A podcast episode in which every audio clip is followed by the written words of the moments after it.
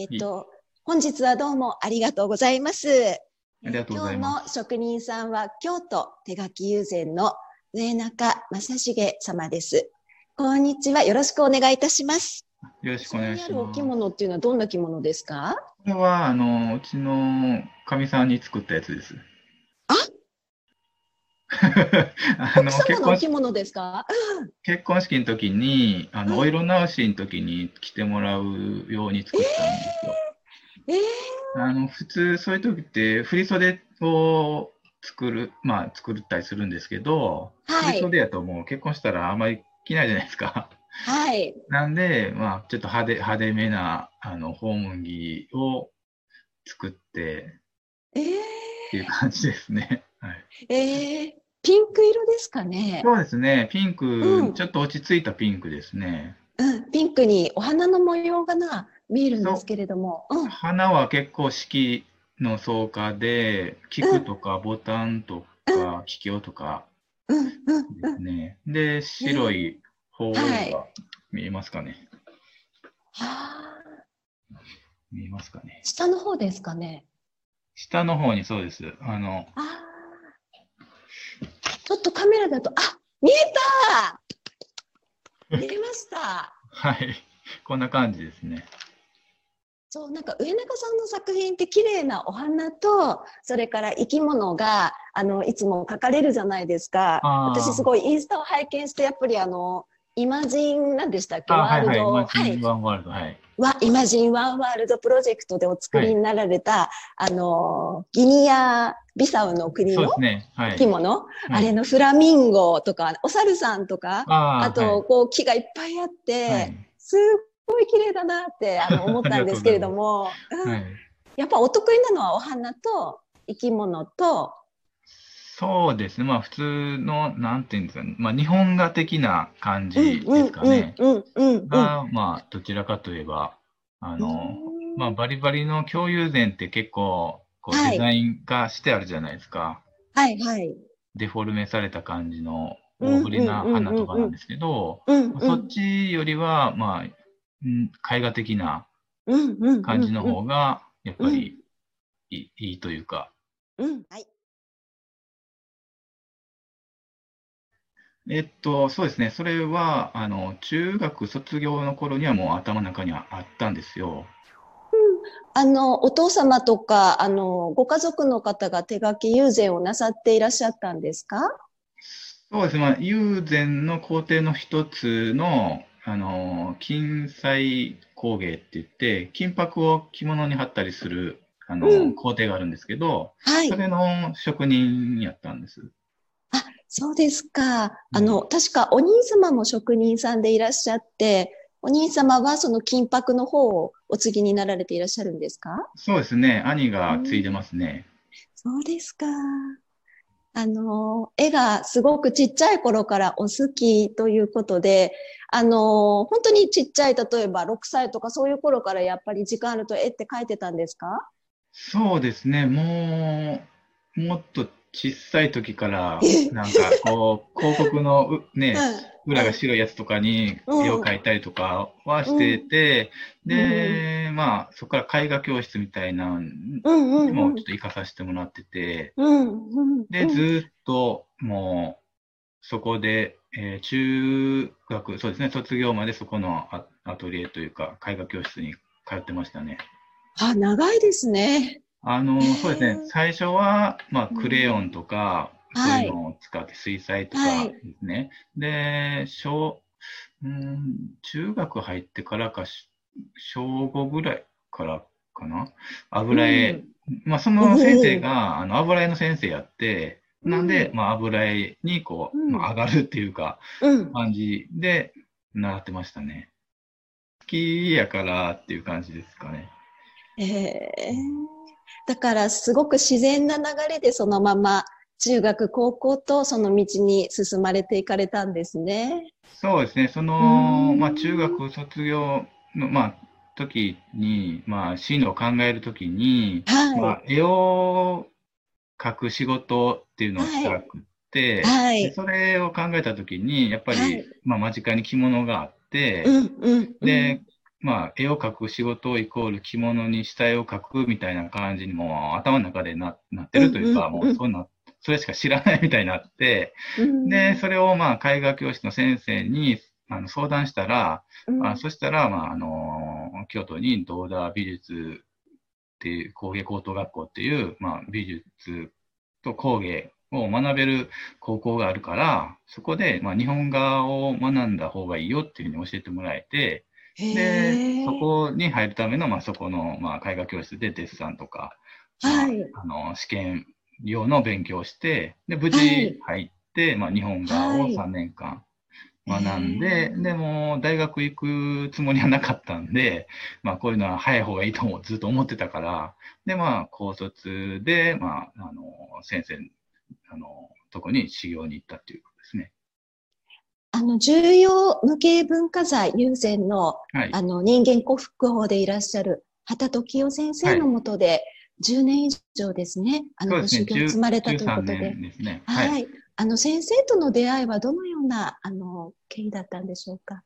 すごく有名な先生でね、おしどり、おしどりのね、お着物ねで。。1年目はまあずらっとこう、こう各部部門回るんですけど、最終的には一つの部門に落ち着くみたいな形はい、はい。でも、あの、畑先生のとこは、まあ、一人の人間が、うん。まあ、もう、まんべんなくいろんな工程ができるっていうう感じやったんで、で、そこに、まあ、決めたというか、あの、説明会に先輩が来てはって、あのええで、そこですごい熱弁されて、こうやっぱり一人の人間ができるのはいいよ、みたいな感じで、でまあ、ええそこ、まあそういうのがあって、まあ、弟子入りする方に決めましたね。うん人とのご縁ですね。きっと、本当に素晴らしい先生だから長いことね、そちらであの勉強をされて修行されたんだなと思うんですけれども、一緒にフランスにも行かれたということで、あはい。あのねフランスでね、展覧会をされるっていうことで、で、まあ、うんあの、お弟子さんもみんなはい、出 て、はい、あの勉強しに行かはいせてもらったって感じですね。はい。京都友禅の工芸の特徴っていうのを教えていただけますでしょうか？そうですね。まあ、手書き友禅で言えば、その先ほども言いましたけど、あの、糸目のりっていうのがあって、柄の輪郭にもう糸のように細いのりを置いていくんですよ。まあはいそれが、あの、革でいう堤防の役割をして、あの、隣り合う色が、まあ、滲み合わないようにせき止めてくれるんですけど、まあ、それが、が、あできたことによって、あの、絵画的な表現ができるようになったっていうふうにされてまして、だから、まあ、あの、うん、友友禅で言うと、その、やっぱりそこが一つの特徴なんかなと思いますね。で、まあ、うん京都っていうことで言うと、やっぱりうん。うんうん色味がやっぱり派手ですね。うんうんうんうんあの、京都はやっぱり奥下さんとか貴族の方はいはい。に作ったっていう背景があるので、はい。やっ。ぱりもう色味がこうは、あでやかというか華やかな感じで、まあ柄も大ぶりでデザイン化されてるっていうのが、まあ京都の特徴ですかね。なるほど。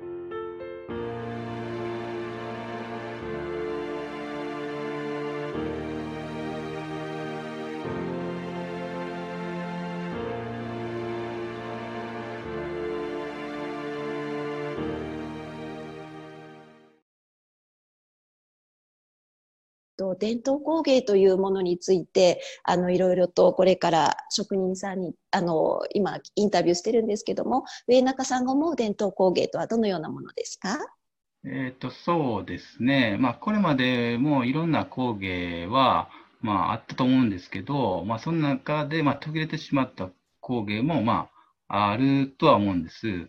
で、はいまあ、最近で言うと、まあ、伝統と革新とかってよく聞いてて、はい。で、まあ、まあ、現代の生活に、あの、馴染むようなものを作っていかなければならないなっていうのはあるんですけど、まあ、そういう意味で、まあ、私も最近はまあ革に手書き友禅の技術を活かしてなんかできないかなっていうようなこともやってるんですけど、まあ、はいよくよく考えたらですね、まあそういうことやってるんで、自分でも革新的なことやってるな、みたいなふうに思ってたんですけど、よくよく考えてみると、実はまあ使ってる技術自体はもう全く変わってないんですよ。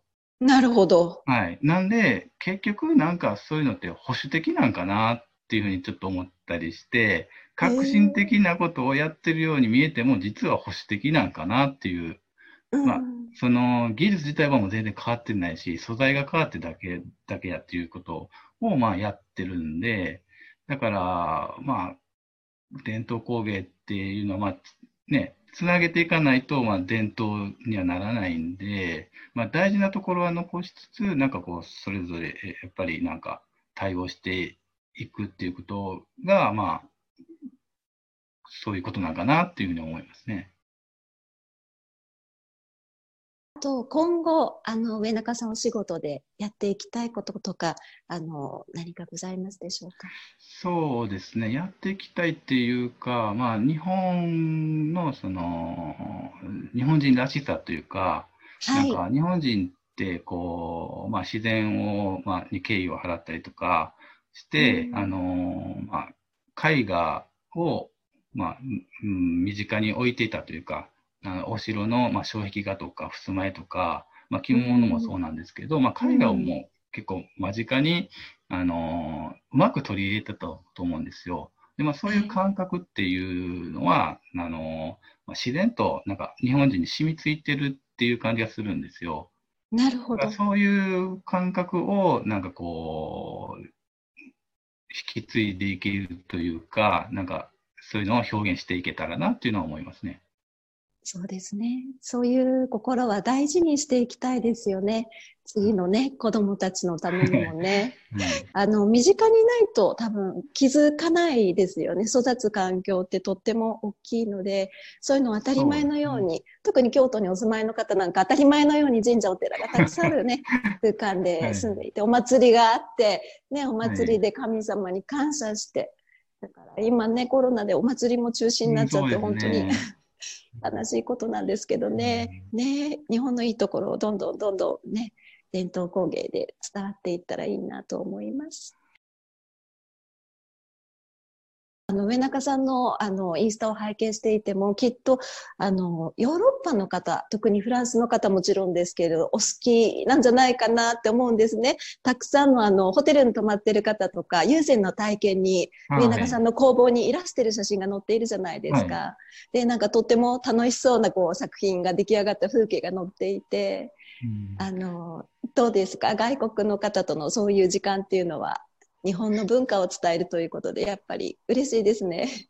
そうですね。まあ、うん。興味があって、わざわざ、うん。まあね、自宅兼工房なんで、あんまりし、あの、市内、京都市内って言ってもちょっと山の方にはあるんで、あの、結構不便なとこなんですけど、はい。まあそこまで、まあ、わざわざ来てくれるっていう感じなんで、やっぱはい。り興味があって来られるんで、僕はい。全然英語できないんですけど、はい。あの、スマホでやりながら、はいまあ、本格的にその工程やってもらうっていうなると、やっぱりもう1時間、2時間じゃちょっと無理なんで、うん。ある程度こううん簡単に端折ってっていうことにはなるんですけど、でもやっぱり、まあ、あの、色を塗るっていうことがすごいやっぱり、まあ、あの、楽しいというか、そういう感じには、まあ、共通認識というか、に感じてうて、ん。やっぱり塗り始めるともう皆さん結構集中して楽しんでおられるなという感じがしますね。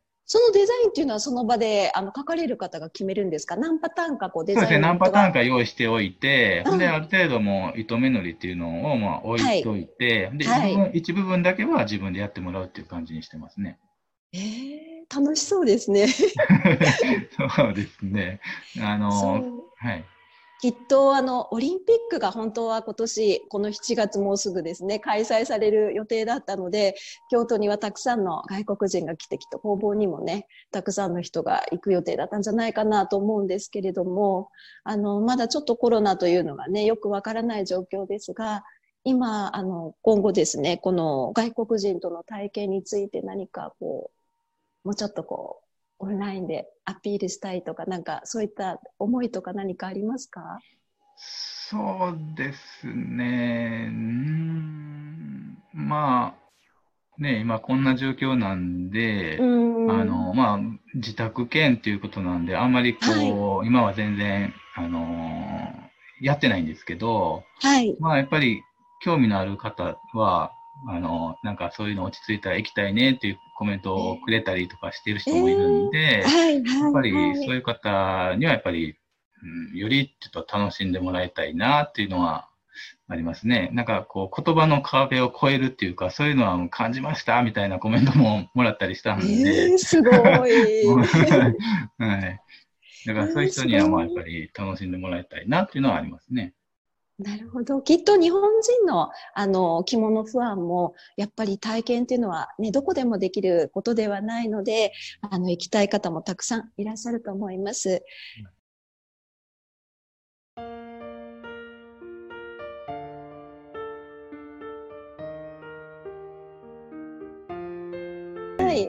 ありがとうございます。